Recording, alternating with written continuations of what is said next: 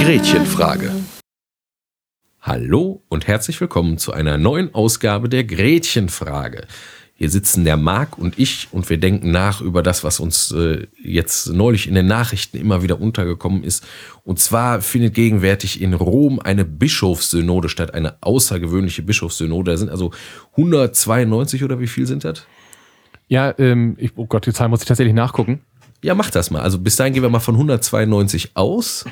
192 Bischöfe aus der ganzen Welt, die meisten natürlich aus Europa, aber dann auch aus Asien, Amerika, Afrika, Lateinamerika, Ozeanien und einige Bischöfe der nicht römischen, sondern übrigen katholischen Kirchen, also zum Beispiel syrisch-katholisch oder griechisch-katholisch, also ukrainische Bischöfe oder äh, ja, syrische Bischöfe und so weiter, die sind äh, also alle dort versammelt und diskutieren über die Fragen von Familie und Ehe. Jetzt äh, ist ja schön, denkt man sich, was äh, sind jetzt lauter so unverheiratete Männer und reden über Familie und Ehe?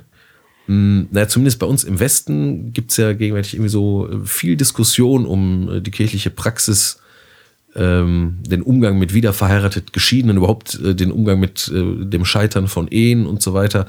Äh, ganz abgesehen davon, dass sich sowieso bei uns die Gesellschaftsstruktur massiv wandelt, nicht so die klassische Familie. Gibt's ja nicht mehr so oft, jetzt gibt's viel Patchwork-Familien und so weiter und äh, bislang hat die Kirche darauf immer wenig, äh, ja, wenig äh, zu sagen gehabt dazu. Nicht? Die hat eigentlich immer nur das klassische, das sogenannte klassische Familienbild hochgehalten. Mama, Papa, zwei bis 15 Kinder. Und alles andere war äh, sozusagen eine defekte Form dieser Familie, was es sonst so gab. Jetzt ist das aber quasi so normal geworden, dass man das nicht mehr so behaupten kann. Ja, also ja, ich stelle mich gerade so ein bisschen an dem Wort defekt wobei das, ähm, glaube ich, einfach nur erklärt werden muss. Defekt heißt nicht schlechter. Defekt heißt erst einmal. Ja, nicht dass, diesem Bild entsprechend. Ja, genau, diesem Bild nicht entsprechend und ähm, ja, ich wollte ich wollt einfach nur den, die negative Konnotation daraus nehmen. Ähm, ich glaube, man muss so ein bisschen verstehen, warum Kirche dieses alte Bild vertritt. Vielleicht können wir da ja, das ist gar kein Problem. einsteigen. Zu diesem Zwecke äh, werde ich jetzt mal kurz in meine Tasche greifen. Greif mal in deine Tasche greife also. Greife das, das, das nennt man, glaube ich, eine interaktive Sendung. Ich greife in die Tasche und ich zücke meine Bibel und ich schlage auf das Johannes, nee, Quatsch, das Lukas-Evangelium. Jetzt muss ich ein bisschen blättern hier. Ich hätte auch einen in einem Regal gehabt. Sein, das, ja, machst du ja gar nicht. Ich habe ja, hab ja immer, ne, der Theologe, geh nie ohne deine Bibel vor die Tür. So, genau. Äh, Lukas im 16. Kapitel, auch äh, Heu, eigentlich möchte ich lieber noch über das, was davor steht, reden, weil das so herrlich ist. Aber gut, lassen wir das mal. An dieser Stelle sagt Jesus ähm, wörtlich, also Lukas Evangelium Kapitel 16, Vers 16 kann man nachlesen, klingt in all unseren deutschen Übersetzungen mehr oder weniger ähnlich. Natürlich jetzt nicht wörtlich. Das, was ich jetzt hier habe, ist die Einheitsübersetzung die in der katholischen Kirche verbreitet ist im deutschsprachigen Raum, Österreich, Schweiz und so weiter. Jesus sagt da, bis zu Johannes hatte man nur das Gesetz und die Propheten. Seitdem wird das Evangelium vom Reich Gottes verkündet und alle drängen sich danach hineinzukommen. Aber eher werden e- Himmel und Erde vergehen, als dass auch nur der kleinste Buchstabe vom Gesetz wegfällt. Okay, äh, das äh, tut eigentlich gar nichts äh, zur Sache. Ist jetzt die Einleitung, die Jesus macht, weil die Pharisäer, die Gesetzesgelehrten ihn an der Stelle fragen, bist du gekommen, um das Gesetz abzuschaffen? Und Jesus sagt eindeutig nicht, ich bin nicht gekommen, um das Gesetz abzuschaffen, sondern um es zu erfüllen. So. Ähm Jetzt war es also im Judentum oder beziehungsweise im Volk Israel so, dass es äh, erlaubt war, Ehen zu scheiden.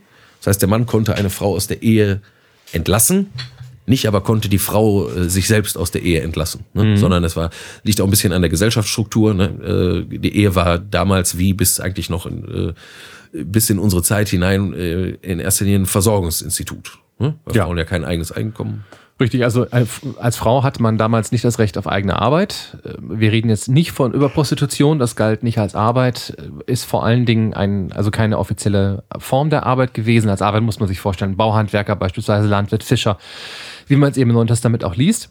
Und eine Frau ohne Mann ist eine Frau ohne Versorgung. Ja, da, da übrigens, kleine Nebennotiz, daher kommt auch immer noch dieser unsägliche Brauch, dass der Vater die Braut zum Altar führt, weil die Frau symbolisch vom Besitz des Vaters in den Besitz des Ehemanns übergeht. Was übrigens der Grund ist, warum sich so dermaßen viele deutsche Priester gegen diesen Brauch wehren, der von den USA so rüberschwappt. Aber das ist diese Vorstellung, die oh, Frau. Oh, please, Daddy, walk me down the aisle. Genau, die Frau ist ähm, Besitz und als solche natürlich auch versorgungsberechtigt aber eine Frau ohne einen Mann ist in der, also eine, eine geschiedene Frau in der Zeit ist äh, verloren. Ja, der hat einfach keine Rechte, hat keinen Fürsprecher, hat äh, eben auch keine Erwerbsmöglichkeiten und so weiter. So, also vor diesem Hintergrund, das macht die Ehe so schrecklich brisant mhm. äh, zur Zeit Jesu äh, äh, allzumal so.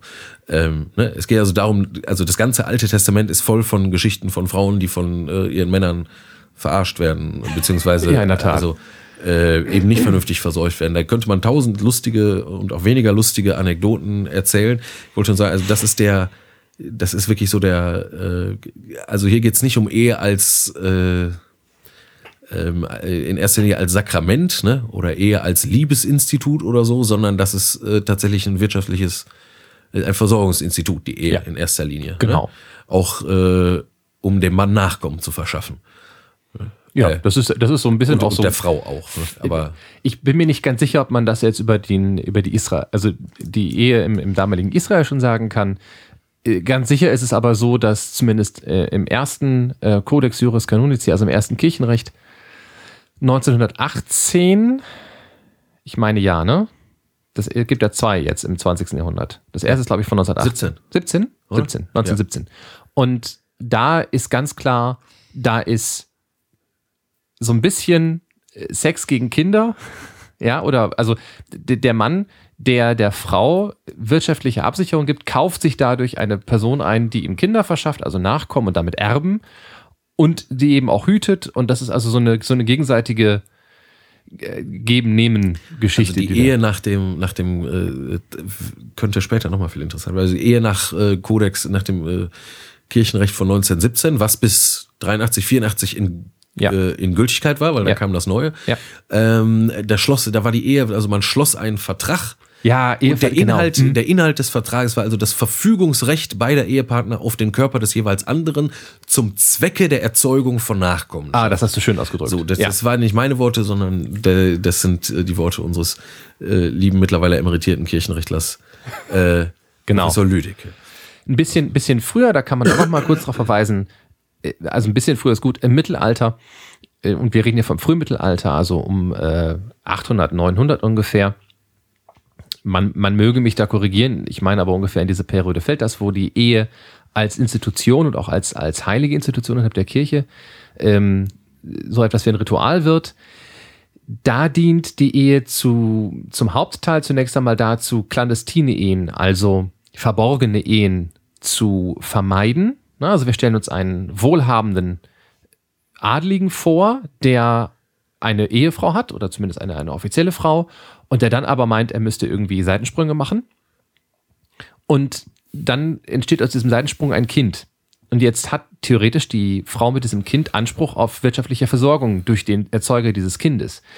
Solange es aber keine Zeugen gibt, hat, kann dieser Mann gerne sagen, nö, die erzählt der Blödsinn, das ist nicht mein Kind. So, DNA-Tests gibt es in der Zeit noch nicht. Also wie soll sie denn da jetzt Beweise führen, dass das wirklich ihr Kind ist? Und insofern ist Kirche da, daher kommt übrigens auch dieser, dieser Brauch der, der Trauzeugen. Ja, also es müssen zwei unabhängige Zeugen sein bis heute. Es muss, müssen es äh, Frau und Mann sein. Dürfen es auch zwei gleich? Nein, nein, können auch zwei, ist egal. Ja, okay. Das, das weiß ich nicht ganz genau. Aber es müssen zwei sein und sie, ähm, ich, ich glaube, habe ich ein paar Einschränkungen, das muss ich ganz dringend mal nachgucken, ähm, was die alles nicht sein dürfen. Und es ist ganz wichtig, dass die mit unterschreiben, weil das der schriftliche Beweis dafür ist, die beiden sind verheiratet. So. Und wenn dann, der, wenn dann der Typ hergeht und sagt, das ist aber nicht mein Kind, dann stehen da zwei Zeugen und der Priester, die sagen, doch, doch. du bist mit der verheiratet. Hier, nix ist.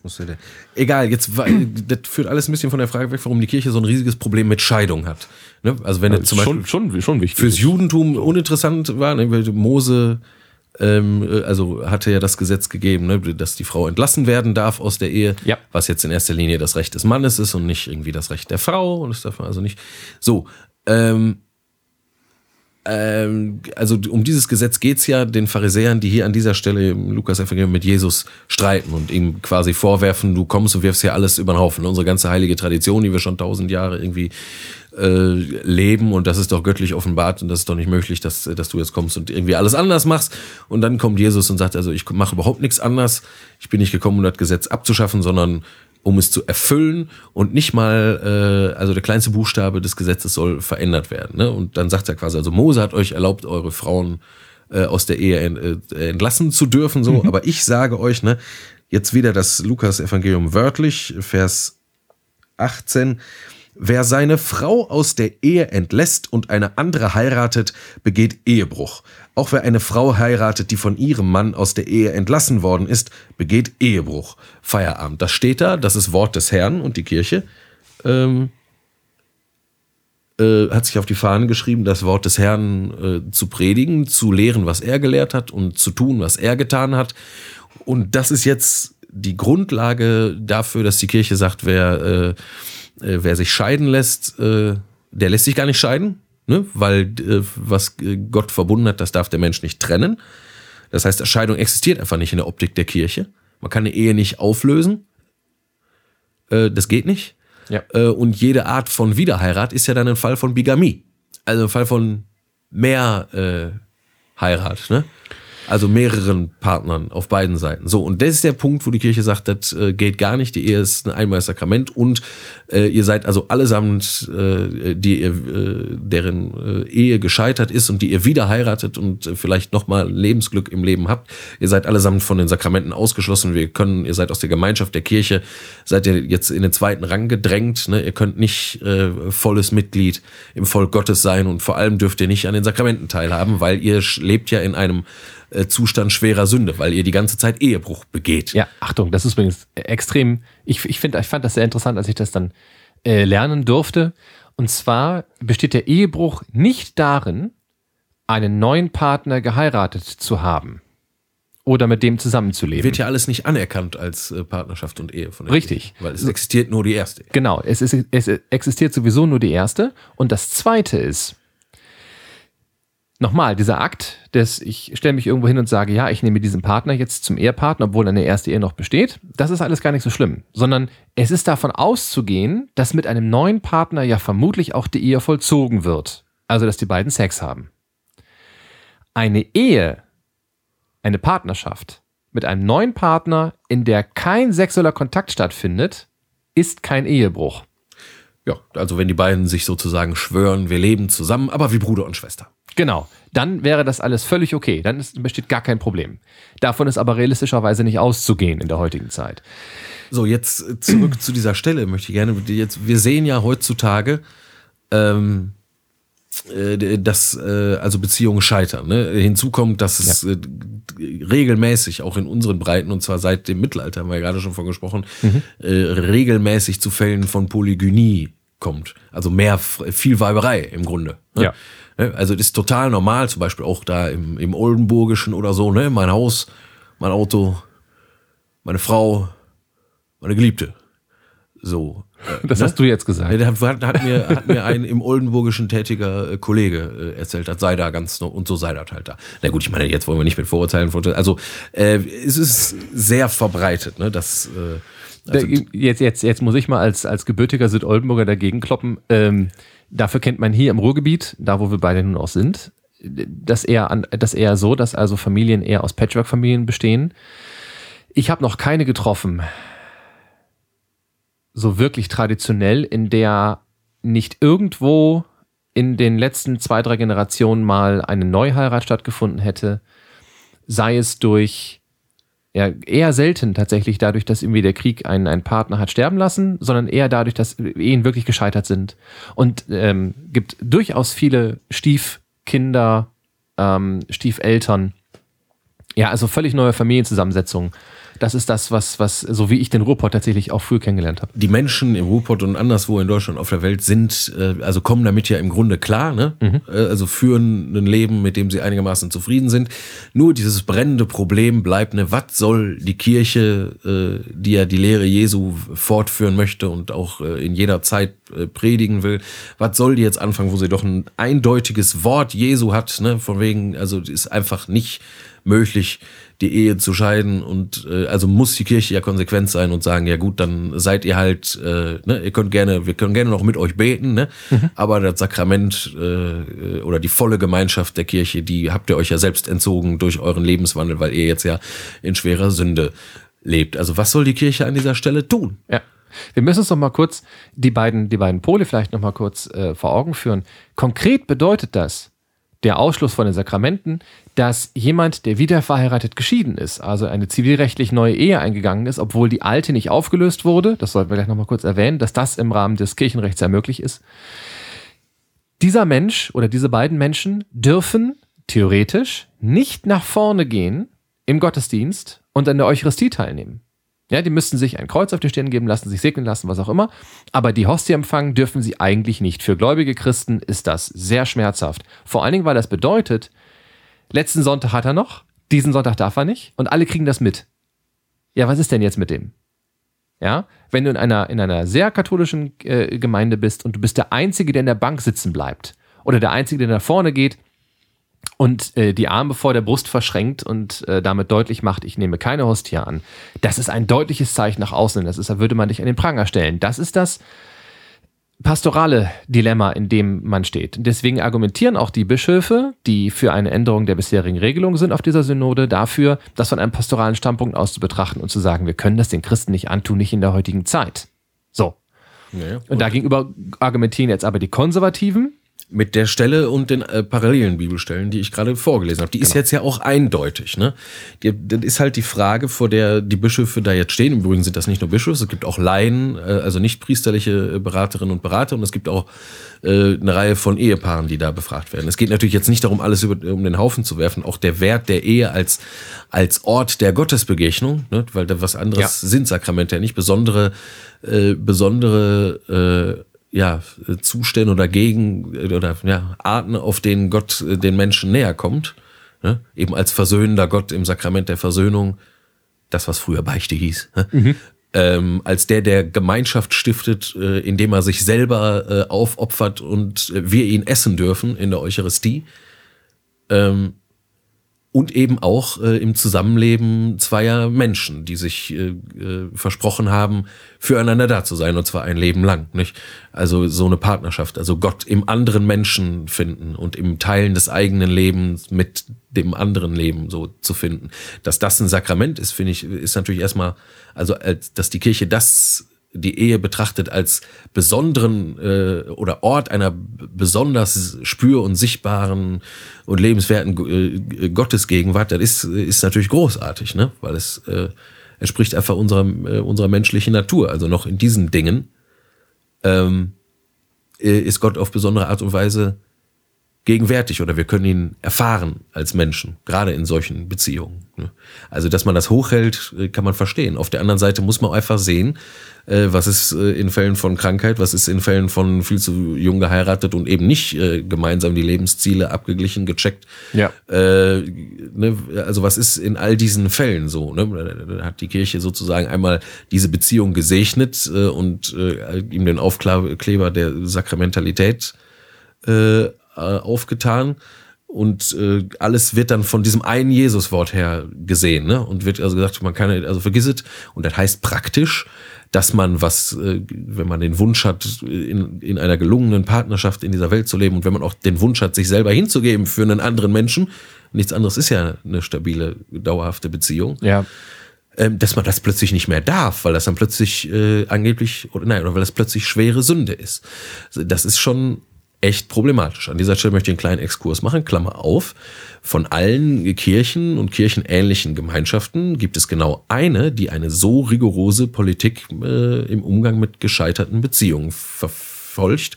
Und das ist die römisch-katholische Kirche und ihre, äh, und ihre anderen katholischen Schwesterkirchen. Also wie gesagt, die äh, melkitischen äh, Katholiken oder die syrisch-katholischen äh, Christen und so weiter. All die. Ähm, also die Orthodoxie äh, ne, russisch, serbisch, äh, orthodox, äh, griechisch orthodox, die haben schon äh, vor etlichen hundert Jahren einen, äh, einen Ritus zur Wiedereingliederung von wiederverheirateten Geschiedenen entwickelt, also einen Umgang damit.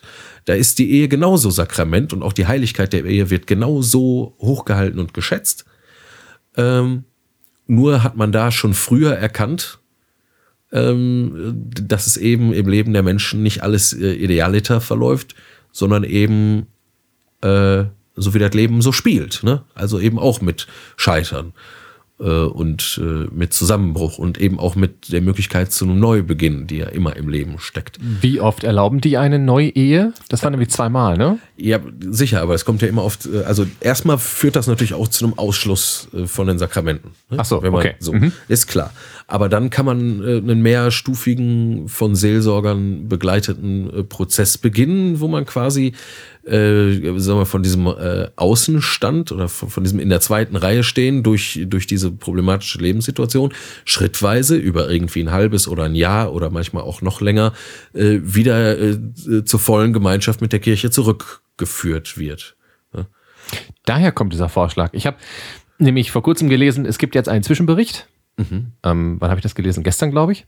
Da gab es einen Zwischenbericht und in diesem Zwischenbericht stand also drin, es gäbe jetzt also die Idee, von einigen Bischöfen vertreten, dass man eben einen vom Bischof geleiteten Weg zurück in die christliche Gemeinschaft. Das ist das findet. orthodoxe das Modell. Vermutlich das orthodoxe, der orthodoxe Vorstellung davon, ja. In den meisten evangelischen Kirchen ist das Ganze noch viel weniger ein Problem. Äh, Martin Luther hat äh, gesagt, die Ehe sei ein weltlich Ding. Ja. Und genau. äh, Damit war das also Thema da gibt Tisch. es keine Sakramentalität der Ehe. Was auf der einen Seite die, den Umgang mit äh, Scheidung und Wieder, äh, Wiederheirat natürlich enorm entkompliziert, zugleich äh, aber eben auch äh, sag mal, die besondere Hochschätzung solcher Beziehungen, ne? also des Zusammenlebens mhm. von Mann und Frau und äh, überhaupt also zwei Menschen, die für, für und miteinander leben wollen, ähm, sag mal, dem äh, da deutlich zuzusagen, das ist göttlich. Ne? Was ihr tut. Das ist göttlich und so kommt Gott zur Welt, ne? Ja. Auf sakramentale Art und Weise. Äh, das fehlt da natürlich. Das ist auf der einen Seite, wie gesagt, eine Erleichterung, auf der anderen Seite ist es natürlich, äh, also da ist die Ehe tatsächlich dann ein weltlich Ding, ne? Und die Göttlichkeit fehlt. Vielleicht um nochmal auch so ein bisschen so die, die Denkweise dieser Kirchenoberen nachzuvollziehen, wenn es um das Thema Sexualität geht und auch eben Partnerschaft, dann kommt es immer ganz schnell irgendwie auf, auf, auf Nachkommen, auf Kondome, Verhütungsmittel und so zu sprechen. Da müssen wir jetzt gar nicht unbedingt hin abschweifen. Aber sogar im Kirchenrecht steht drin, dass die Ehe auf Nachkommenschaft ausgerichtet ist. Was heißt das Hin, Hingeordnet. Hingeordnet. Das heißt jetzt nicht, dass alle, die heiraten, Kinder kriegen müssen. Der Gedanke ist aber schon, dass wenn zwei Menschen zueinander finden und eine Partnerschaft eingehen und die so intensiv ist und hoffentlich auch von Liebe getragen, dass sie in körperlicher Einigkeit stattfindet. Und ich drücke das jetzt absichtlich so geschwollen aus. Ja, man könnte es auch mit dem altbiblischen sich erkennen so ein bisschen umschreiben.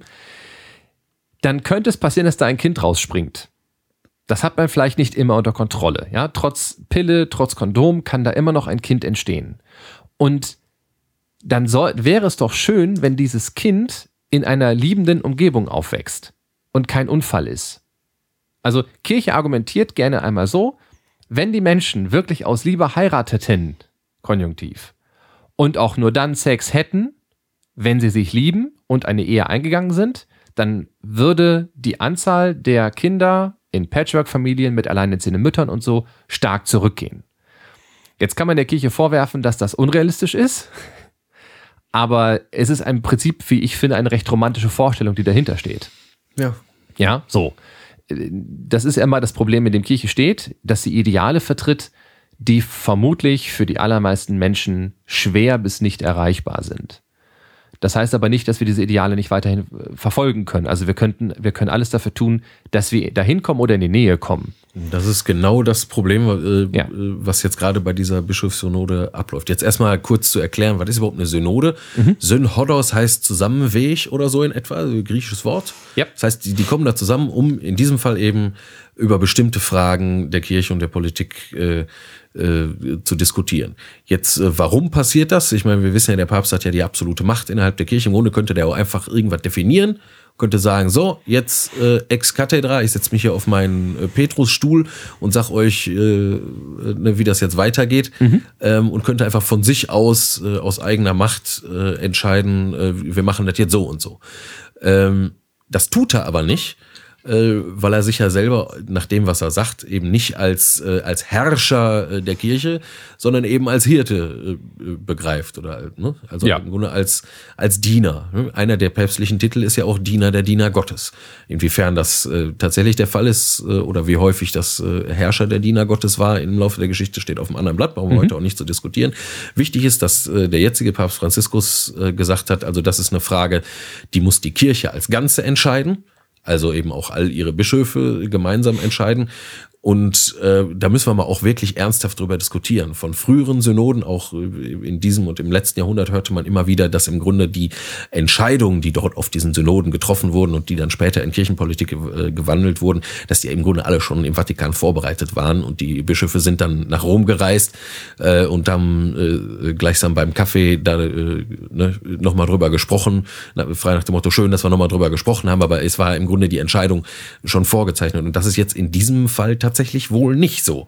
Ne? Also äh, es ist bekannt, dass es Fronten gibt zwischen den Bischöfen. Es gibt äh, es gibt eben konservative Leute oder mehr konservative Leute, die sich besonders äh, zum Beispiel an dem gerade äh, zitierten äh, Lukas-Abschnitt oder den Parallelstellen in den übrigen Evangelien festhalten und sagen, das ist ein eindeutiges Jesuswort und wir können nicht einen Millimeter davon abweichen. So, ne? ähm, und es gibt äh, eine Gruppe von Bischöfen, die aus pastoralen Gründen, weil die Kirche ja nah bei den Menschen sein will und gerade auch bei denen, die Not haben und Leute, die eine kaputte Beziehung haben, haben dann immer mehr Not als die, die happy, happy äh, verheiratet sind. Äh, ähm, und wenn die Kirche gerade bei denen sein will, dann äh, kann sie sich ja nicht erlauben, äh, den, also wenn, wenn sie sozusagen auf, äh, auf diese in Anführungszeichen gescheiterten Existenzen nur äh, mit einem ausgestreckten Arm und nicht mit beiden ausgestreckten Armen zugehen kann und sagen kann nur, ja, äh, also wir sind für euch da, aber nicht mit dem Wertvollsten, was wir haben, also nicht mit den Sakramenten und nicht mit der vollen Gemeinschaft äh, untereinander und mit Gott, ne? deren Ausdruck äh, die Abendmahls, die Eucharistiefeier ist, äh, dann ist das einfach mal aus pastoralen äh, Gründen problematisch. Vor allen Dingen, weil wir uns ja nicht nur vorstellen müssen, dass wir hier eine Ehe vorhaben, äh, vor uns haben oder zwei Ehepartner, die sich auseinandergelebt haben. Das ist natürlich der Idealfall, wenn wir von einer gescheiterten Ehe sprechen, sondern vielleicht auch eine Ehe, die etwas mit Gewalt zu tun hat. Ja, also wo äh, der Mann die Frau schlägt und sie möchte aus dieser Ehe raus, hat sie auch geschafft, hat einen neuen Lebenspartner gefunden, hat neues Glück gefunden und möchte dieses jetzt gerne in der Ehe verankern. Ja, das geht ja nicht. Das geht so nicht, weil der erste Partner sie vermutlich nicht aus der Ehe entlassen wird. Ja, und äh, dann wäre auch dementsprechend, und wenn dann, also wir müssen noch mal sagen, der katholische Weg, aus einer Ehe rauszukommen, ne, in Klammern, man kann aus festzustellen, nein, man kann nie aus einer Ehe Ehe rauskommen. Man kann nur gemeinsam mit der Kirche feststellen, dass die Ehe nie existiert hat. Das Genau. ist die sogenannte Annullierung, aber das heißt nicht, dass die Ehe aufgelöst oder aufgehoben oder was auch immer wird, Mhm. sondern es wird nur von dem Kirchenrecht festgestellt, dass äh, die Ehe nie existiert hat, weil zum Beispiel äh, einer der Partner beim gegenseitigen äh, sich einander versprechen äh, in der Kirche äh, sozusagen im Hinterstübchen des Kopfes sich gedacht hat, ach, ich meine das alle nicht ernst. Genau. Und schon liegt ein Grund dafür da zu sagen, diese Ehe, weil der Ehewille im Moment äh, des Eheschlusses nicht vorlag, äh, hat halt nie existiert. Das kann man übrigens auch äh, nach diversen Kindern und 17 Jahren noch machen. Da gibt's also genügend, gibt's genügend Fälle von äh, sogenannt annullierten äh, äh, Fällen der Ehe. Das ist aber ein fürchterlich komplizierter Weg. Das geht häufig äh, auch einher mit dem äh, sogenannten Sch Schmutzwäsche Wäsche oder Waschen schmutziger Wäsche von den Kirchenrechten und es hängt sehr davon ab, an welchen äh, an welchen geistlichen oder an welchen welchen geistlichen Rechtsbeistand man äh, da gerät. Ne? Wenn man jetzt an einen fitten äh, an einen fitten Priester, der Kirchenrechtler ist, äh, gerät, der schreibt einem äh, einen Gutachten, wenn man zufällig mit dem gut freund ist, dann findet er schon die richtigen Argumente. Da kann dann auch äh, das Kirchengericht nichts mehr dagegen sagen und die Ehe wird dann äh, sehr wahrscheinlich annulliert werden.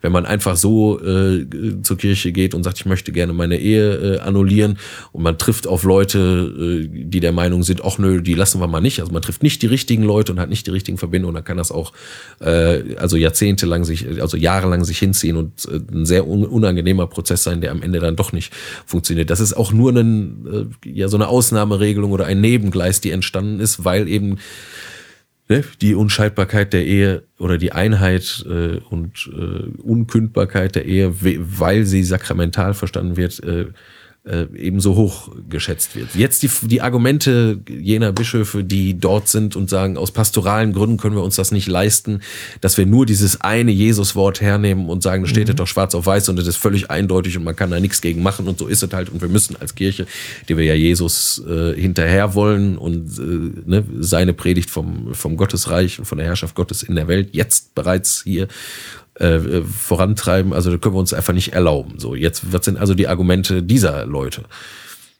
Naja, also zunächst einmal haben die halt vor Augen, Ehen, die eventuell etwas mit Gewalt zu tun haben, mit Vergewaltigung zu tun haben, ähm, körperlicher Gewalt, seelischer Gewalt, wie auch immer. Also Ehen, die mehr Horror sind als alles andere und wo eben Gott nicht zu Hause ist, also ziemlich offenkundig nicht zu Hause sein kann. Äh, oder das Göttliche nicht zu Hause sein kann, weil die beiden Partner das sich leben. Jetzt stellen wir uns also vor, wir würden die beiden jetzt zwingen, einen, wie du gerade schon sagtest, Jahre oder Jahrzehnte andauernden äh, Eheannullierungsprozess zu führen und damit also das Grauen immer wieder zusammenzuführen, das kann man denen nicht zumuten. Das ist das Erste. Ähm, das Zweite ist, das hast du auch schon gesagt, Ehen, die zu früh geschlossen wurden. Ne? Ähm, ich erinnere mich daran, dass sämtliche E-Annullierungsfälle, die ich mal in der Uni gesehen habe. Wir hatten also echte Gerichtsakten von kirchlichen Gerichten. Das waren zu 90 Prozent alles Ehen, wo die, wo mindestens ein Ehepartner minderjährig gewesen ist. Und das ist in manchen Teilen Deutschlands ganz gerne immer noch Praxis. Ja, ich verweise auf das Oldenburgische. Beispielsweise, nicht nur, aber eben äh, deutlich häufiger, äh, in, zumindest in den 80er Jahren. Heute sind die Leute immer noch ziemlich jung, wenn noch nicht minderjährig. Und auch da ist es ja so, die, die Leute werden ja auch älter. Ja, wenn man noch 1890 vielleicht mit, mit 20 Jahren geheiratet hat, ne, dann, schon ganz schön spät dran gewesen. Damals. Dann ist man damit, ja, vielleicht nicht unbedingt spät dran, aber dann, man konnte nicht davon ausgehen, dass die Ehe so lange dauern würde, weil vielleicht gar nicht beide so dermaßen alt wurden. Heute werden wir im Schnitt 70 bis 80 Jahre alt das ist nochmal eine andere Rahmenbedingung. Ja, Menschen entwickeln sich fort. Äh, es gibt auch inzwischen Erhebungen darüber, dass beispielsweise gerade Frauen, wenn sie denn so, wenn die Kinder aus dem Haus sind und so in Anführungszeichen die biologische Verantwortung abgegeben wurde, nämlich Nachwuchs irgendwie großzuziehen, dass dann nochmal ein neuer Prozess, ein neuer Lebensabschnitt beginnt, wo viele sich neu orientieren. Und da, wo dann, das passiert durchaus ziemlich häufig, in meiner ähm, äh, Einschätzung nach oder meines Eindruckes nach, wo dann die Frau statt, äh, feststellt, oh Gott, jetzt möchte ich gerne was Neues machen und der Mann hat sich schon längst eingenistet irgendwie zu Hause und beide haben bemerken plötzlich, oh, so viel gemeinsam haben wir jetzt gar nicht mehr. Ja, äh, das ist ein Punkt. Und den möchte man neues Glück auch nicht verwehren. Ja, das würde ja bedeuten, dass man sie, wenn man an diesem, an diesem starren ja, den möchte Jesus man schon sagen, haltet mal schön äh, zusammen und äh, ihr habt, rauft euch mal zusammen. Ne? Ja. Dann, also arbeitet, ich meine, es ist ja auch unbestritten, dass, äh, dass eine gelingende Beziehung mit Arbeit einhergeht, das fällt nicht vom Himmel, ne? sondern es ist ein, es ist ein, äh, ein Leben in Kompromissbereitschaft. Nein, das, das, ist, ne? das ist richtig, aber stellen wir uns eine Ehe vor, die deswegen geschlossen wurde, weil Kinder da waren. Ja, das ist alles nochmal was. Also ist egal. So, ich möchte ja, auf das Kernproblem zurück. Jetzt die, die äh, Menschen, die jetzt gerade in Rom da tagen und an der Synode teilnehmen, also die, äh, die Befürworter der Beibehaltung der gegenwärtigen Praxis, also der knallharten Politik gegenüber wiederverheirateten Geschienen, haben es ja einfach. Die haben ein eindeutiges Jesuswort. Ja, gut, das die anderen, mehrfach zitiert. Das haben, was haben die anderen denn an Argumenten, an jesuanischen Argumenten oder an göttlichen Argumenten, warum es okay sein könnte, möglicherweise sowas wie die orthodoxe Kirche zu machen. Ein naja, also das ist das äh, Hauptargument ist immer, wir müssen uns fragen, was würde Jesus tun. So, und so. das ist das Kernargument. und man, man, hat zwar das eine Jesus-Wort hier, aber man hat eben auch, äh, man hat eben auch genug Bibelstellen, wo eindeutig zu sehen ist, Jesus geht gerade zu den sogenannten Sündern. Er ist mit denen, ne? Ja. Äh, ne, mit, mit, äh, mit dem Zöllner und äh, die, die schönste Geschichte schönste Geschichte ist ja in diesem Zusammenhang die mit der äh, Ehebrecherin. Äh, Im Johannesevangelium kann man das sehen. Also äh, ne, nach dem Mose-Gesetz ist äh, die Ehebrecherin auch zu steinigen und du sollst das Böse aus deiner Mitte entfernen. Und da muss man sich vorstellen, steht also eine Horde aufgebrachter Männer, die Steine in der Hand, äh, haben die Frau vor die äh, Tore de, äh, der Stadt getrieben und heben gerade an, die tot zu schmeißen mit ihren Steinen. Ähm, da kommt Jesus äh, dahin und also die warten wohl noch so ein bisschen ab und Jesus, äh, Jesus fragt die Leute, na, äh, äh, äh, was habt ihr denn hier zu tun? Was macht ihr denn? Und die sagen, ja, wie ist diese Ehebrecherin, die muss ja gesteinigt werden nach dem Mosegesetz. Und dann sagt Jesus, ja, das ist alles richtig, das steht im Mosegesetz. Und jetzt aber, ähm, wer von euch ohne Sünde ist, der schmeißt doch bitte den ersten Stein. Hm? Also es geht darum, die, die Sünde aus der Mitte zu entfernen, nochmal beim, beim mhm. mosaischen Gesetz. Also das definitiv Sündhafte soll entfernt werden aus dem Volk Israel, weil es heilig sein soll und in den Spuren Gottes wandeln soll. Und ähm, das heißt also im Grunde alles Sündhafte. Jetzt dieser äh, Ehebruch ist natürlich was, wo man das besonders gut erkennen kann. Da ist ja klar, da gibt es ein Gesetz und äh, nach dem Gesetz muss sie sterben. Und Jesus erweitert das Gesetz aber und sagt, also guck mal, äh, ne, wenn es wirklich dazu da ist, dass das Böse aus der Mitte entfernt werden soll, aus eurer Mitte entfernt werden soll, dann ähm, müsstet ihr alles Böse aus eurer Mitte entfernen. Nicht nur die Ehebrecherin, sondern alles, alles Böse aus eurer Mitte entfernen. Das heißt, nur derjenige dürfte noch dir stehen bleiben und steinigen, der selber äh, ohne Schuld ist. Und da kann man Psalm 143 zum Beispiel dazu lesen und das haben die natürlich alle damals. Und da heißt es eindeutig, äh, niemand, der lebt, ist gerecht vor dir, oh Gott. Das heißt, alle haben Dreck am Stecken. Und äh, genauso passiert es dann auch. Jesus sagt also, wer ohne Sünde ist, der werft doch bitte den ersten Stein und so gehen sie alle nacheinander weg, weil die haben ja ihren Psalm gesungen und die wissen, sie sind auch nicht gerecht vor Gott. An ihnen klebt die Sünde auch, vielleicht nicht so offenbar wie an der äh, Frau. Mhm. Ähm, aber dennoch äh, klebt äh, auch die Sünde an ihn. Und so kommt es dann, dass die Frau am Ende da alleine stehen bleibt und Jesus geht hin und sagt, na, äh, was ist denn los? Wo sind sie alle hin? Ähm, der Dreh an der Geschichte ist Jesus, derjenige, der ohne Sünde ist. Ne? Und Jesus sagt jetzt, äh, äh, weißt du was? Ähm, ich verurteile dich auch nicht. Und das sagt er der Ehebrecherin. Also der geht wirklich auf sie zu. Und das wäre ja auch ein Beispiel.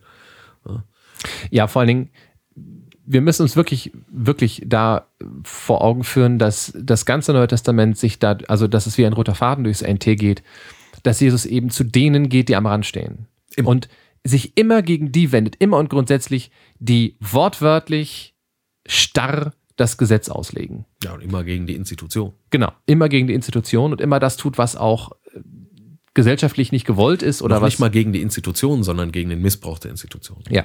Und also grundsätzlich immer, immer die Option für den Menschen wählt. Immer die, wenn man so möchte, die pastorale Option wählt. Ja. Spannenderweise habe ich diese Argumentation gar nicht gelesen, deswegen war ich vorhin so ein bisschen verwirrt, als du das ansprachst. Ähm, die Statements der Bischöfe, die die pastorale Option favorisieren. Sagen immer genau das, oder? Nee, also die kommen vielleicht nicht mit der Ehebrecherin, aber das ist das schönste Beispiel dafür, dass Jesus immer zu den vermeintlichen Sündern geht und die integriert. Wie vielleicht sagen sie das, aber in den, in den Presseberichten, die ich gelesen habe, stand es tatsächlich nicht drin. Was sagen die denn so? Die kommen tatsächlich mit dem, was ich gesagt habe. Die sagen, ähm, wir müssen uns an der Realität orientieren und äh, auf, also wir müssen das, was eh schon Realität ist, inzwischen anerkennen und für die Menschen argumentieren. Die, die kommen spannenderweise nicht mit der jesuanischen Botschaft von der Nächstenliebe. Was ich äh, schade finde, weil also das ein offenes den, Tor ist. Ich habe neulich Kardinal Marx äh, gehört im Radio und der hat mehr oder weniger auch diese Argumentation. Okay, dann ist mir das äh, äh, durchgegangen. Sicher, denn man muss überlegen, wenn die Menschen da streiten, und es gibt die Hardliner, die nur ja. ein Jesuswort sich aus der Bibel picken wollen und sagen, aber da steht eindeutig, Ehe ist äh, göttlich und nicht zu scheiden und dann Punkt um, fertig aus, alles andere ist Kokolores. Äh, ne, also wenn die Not wirklich so groß ist und die Kirche wirklich äh, eben äh, auch den Menschen im Scheitern zur Seite stehen will und Gemeinschaft mit denen haben will, so wie Jesus mit den Gescheiterten, den mhm. Sündern, den Ausgeschlossenen, äh, ne, Gemeinschaft haben wollte und Gemeinschaft gelebt hat. Das hat man ihm ja zu Lebzeiten schon vorgeworfen. Er ist Ja. ein Fresser und Säufer und würde sich ständig mit äh, solchen Leuten abgeben, mit denen man doch besser Zöllnern. nichts zu tun hat. Ne? Prostituierten, Ja. Kranken. Ja, Aussätzigen, die draußen Aussätzigen, sind. ja. Also genau. bitte, äh, ne? also wenn man wirklich dem Beispiel Jesu folgen will, dann hat man an der Stelle ein echtes Problem, weil man hat auf der einen Seite das eindeutige Jesuswort Mhm. und auf der anderen Seite das, die eindeutige Praxis Jesu, äh, der eindeutig auf der Seite zum Beispiel der Ehebrecherin steht Ja. und sie nicht verurteilt. Expresses verbis. Auch ich verurteile dich nicht. Gleich- wieso wieso kann die Kirche dann heute äh, solche Leute so immer eben schnell verurteilen aufgrund dieses einen Jesuswortes? Gleichzeitig, gleichzeitig sagt er zu ihr, gehe hin und sündige sündige. fortan nicht Ja. mehr. Also auch er appelliert an sie, dass sie in Zukunft bitte an ihren Beziehungen arbeiten Aber es möge. ist ein Appell und keine Bedingung. Ne? Auch Nee. ich verurteile dich nicht, steht vor, geh hin und sündige forthin nicht mehr. Ja, aber das wäre ja eindeutig eine Favorisierung der orthodoxen Option. Ja? Zu sagen, also das, das wäre ja ein offensichtlicher Wir Ausweg. begleiten dich und wir hoffen Ja. gemeinsam mit dir, dass, dass du äh, in Zukunft es leichter haben wirst Genau. und in Zukunft eben nicht mehr äh, Im Prinzip, Im Prinzip das gleiche wie bei der Schwangerschaftskonfliktberatung. Ja? Also immer die Option wählen, Kind bekommen, Leben schützen Ja. und dann aber die Entscheidung der Mutter selbst überlassen. Eine Beziehung begleiten, eine Beziehung, die im Scheitern begriffen ist, ja. Das wäre übrigens auch, auch umgekehrt und das äh, finde ich auch sehr sympathisch eigentlich. Ähm, etwas, wo sich die Kirche selber an die eigene Nase fassen müsste, nämlich Ehen sehr viel stärker zu begleiten. Es kommen ja ganz viele Paare, wenn es schon längst vorbei ist und das Kind im Brunnen ist, an und sagen, wir möchten gerne unsere Ehe annullieren lassen. Ja, dann ist ja die Scheidung meist schon durch vor dem, äh, vor dem Zivilgericht. Dann ist ja alles schon längst zu, äh, zu spät. Es wäre doch viel schöner, wenn da sehr viel mehr Ressourcen äh, zur Verfügung ständen, Es dass man sowas eben schon, ne? Aber Ja, ja. es könnte viel größer werden. Und es wäre auch ein riesiger, sagen wir mal, ein Ehefamilienlebensberatung. Markt dafür da. ne? Ehefamilienlebensberatung gibt es ganz genau. Die wird aber derzeit äh, kostenlos angeboten. Ja. Das heißt, es muss alles wieder als gedeckt werden. Ich verweise auf die Folge zu den Kirchenfinanzen. Und das heißt natürlich, äh, Berater, Therapeuten sind immer teuer. Das sind in der Regel auch immer Paare, die da Ja. beraten. Ne? So, und das heißt, das ist alles nicht so einfach. Man muss ja auch erstmal kriegen, man muss erstmal Personal kriegen, was Ja. das kann. Ne? Ja, das ist eine unheimlich komplexe Sache. sowas. Die ja im Idealfall auch noch eine, eine, eine gute Ehe führen. Man finde die. ja, ja. So. Also das ist, wäre schon möglich. Ne? Aber da- das, muss, das müsste eigentlich zuerst stattfinden und dann erstmal zu sagen, das hast du ja gerade schon richtig gesagt, Beziehung ist auch Arbeit und daran muss man eben auch was tun. Ja, also ich glaube, das ist auch so ein bisschen ähm, das, was den Hardlinern durchaus oder zumindest denjenigen, die sich eben für die Option des Jesuswortes aussprechen, im Kopf schwebt. Die sagen sich halt, wir können ja nicht jedem, nur weil die Menschen es als Trend gut finden, können wir dem ja nicht folgen. Sondern es ist ja Aufgabe von Kirche, ein Idealbild zu vertreten, Ja. an dem er sich zu orientieren hat. Aber ja? das ist, muss möglich sein, ohne, äh, ohne äh, die Menschen, also es muss möglich sein, ohne Ausgrenzung, weil Ausgrenzung ist absolut anti-jesuanisch. Ja. Dann, ne? Also Eben. es widerspricht auf jeden Fall seinem Handeln äh, in der Welt. Und ich glaube, dass da ist das, äh, um, es- um es nochmal zu sagen, ist das nicht zu unterschätzen, dass, dass jemand aus der Gemeinde ausgegrenzt wird, weil eben eine Ehe gescheitert ist. Ähm, das scheint auch heute noch immer zu passieren. Das erlebe ich Gott sei Dank ähm, zumindest in meinem Arbeitsumfeld nicht. Oder ich habe es zumindest noch nicht gesehen. Aber es scheint tatsächlich auch da zu sein, da wo in Gemeinde eine alleinerziehende Frau ist, ne, oder ein alleinerziehendes Elternteil, kann ja nicht nur eine Frau sein, kann ja auch ein Mann sein, dass dieser dann, äh, dass diese Person dann tatsächlich äh, einen, einen geringen Status hat. Und wenn sie den sich nur einbildet, aber es gibt zumindest keine, oder nicht so, dass man es mitkriegen würde, eine Bewegung der Gemeinde auf diese Person zu. Ne? So, also d- mit, mit diesem Statusverlust des Ich darf nicht mehr zur Kommunionbank gehen, geht ja eventuell auch ein Statusverlust in der Gesellschaft, also ein sozialer Statusverlust einher. Und das ist, denke ich, nicht zu Abgesehen unterschätzen. von den Dingen, die im Grunde des Herzens der Person passieren. Ne? Ja. Das ist ja mit Selbstzweifel. Ja, ja, ja, was bin ich denn jetzt? Jetzt bin ich nur noch eine halbe Portion quasi. Ne? ja, ja. Oder ich kann nicht richtig dazugehören und ich, dann hat man, äh, redet man sich ja, und das kann ja also bis hin zu, äh, zu psychiatrischen äh, Befunden führen. Nicht? Ja, ja, das ist ja, mehr, ist ja bekannt. Ne? Ja. Also irgendwelche neu, kirchlich induzierten Neurosen oder so. Also je länger wir drüber reden äh, ne, und darüber denken, nachdenken, ist da tatsächlich äh, eine höchst kritische Frage und es ist tatsächlich super spannend, was gerade äh, in Rom äh, passiert. Man darf wirklich gespannt sein, wie das weitergeht, weil äh, das äh, Ziel oder das Ergebnis äh, was, äh, was wir als Kirche uns alle wünschen, äh, ist ja klar.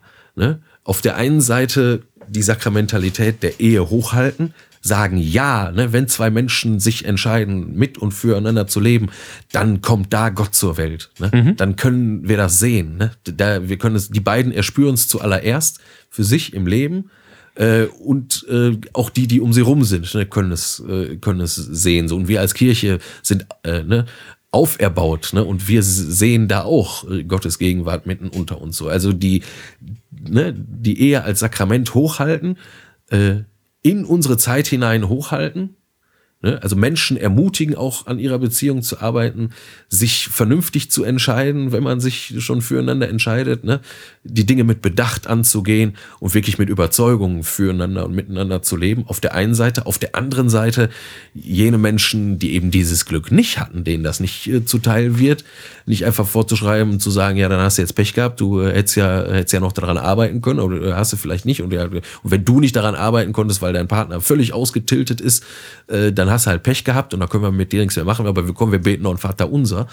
Äh, ja, das war jetzt etwas, war jetzt etwas tragisch. Also trotzdem, also bei, bei gleichzeitigem Hochhalten der Ehe äh, trotzdem einen Weg zu finden, ähm, Menschen, deren Beziehungen gescheitert sind, äh, trotzdem äh, äh, die Möglichkeit zu geben, äh, volle Mitglieder äh, der Kirche zu sein und sich auch als solche zu empfinden. Man sieht, wenn man das auf biblischer Grundlage betrachtet, ist es schwierig. Man kann den einen Weg gehen und wortwörtlich ein einzelnes Jesuswort nehmen und sagen, der, da steht es doch eindeutig, also ist die Frage klasse beantwortet und äh, braucht es auch keine Diskussion drum geben. Oder man kann den kanonischen Weg wählen, äh, sich also alles angucken, was zwischen den Bibel Deckeln so drinsteht, vor allem das Handeln Jesu in der Praxis auch analysieren, das mit in die eigenen Entscheidungen mit einbeziehen ähm, und irgendwie einen äh, Mittelweg finden. Also der Tisch ist gedeckt, die Menschen treffen sich und diskutieren. Wir sitzen dabei, diskutieren vielleicht auch ein bisschen mit, ne? so am Rande. Ja, wir durften ja äh, zumindest bei der Umfrage mitmachen. Ja. Äh, die der Papst ja auch äh, einen Auftrag gegeben hat. Und das Schöne war ja, dass dieser Befund tatsächlich auch genauso da rausgekommen ist. Also die, Lebens missachtet, ne? die Lebenswirklichkeit sieht anders aus als die Lehre der Kirche. Gleichwohl ist aber der Wunsch, diese Ideale aufrechtzuerhalten, nach wie vor groß. Also es entsteht nicht der Wunsch, die Unerflüssigkeit der Ehe abzuschaffen, sondern es besteht deutlich der Wunsch, diese Option beizubehalten, aber eben auch die Erkenntnis, es sieht heute in vielen Fällen anders aus. Ja. Deswegen ist es auch so bemerkenswert, dass eben tatsächlich Familien da reden dürfen. Ähm, gescheiterte Ehen dürfen da reden, gescheiterte Partnerschaften dürfen da reden. Es wurde zumindest über homosexuelle Beziehungen gesprochen, aber ich bin mir nicht sicher, ob ein homosexuelles Paar eingeladen worden ist. Das glaube ich nicht. Da bin ich mir nicht ganz sicher. Ähm, das weiß ich jetzt aber auch nicht, da müssen wir nochmal nachgucken.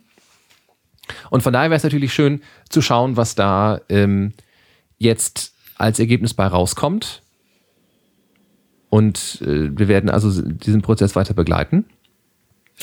Ja, und gehen gelegentlich äh, vielleicht im Rahmen der News, wenn es dann zu irgendwelchen entscheidenden Texten aus Rom kommt, die dann vielleicht äh, zu neuen äh, Gesetzen und äh, Verhaltensweisen in der Kirche führen. Äh, da werden wir natürlich nochmal darauf eingehen.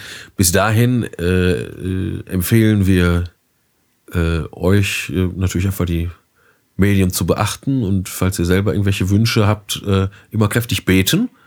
Das soll angeblich hilfreich sein. Also genau. Es ist es. Und ansonsten sind wir natürlich immer dankbar für Feedback, für Fragen, auf die wir dann eingehen können und machen da, glaube ich, jetzt einfach mal den Deckel zu. Ja.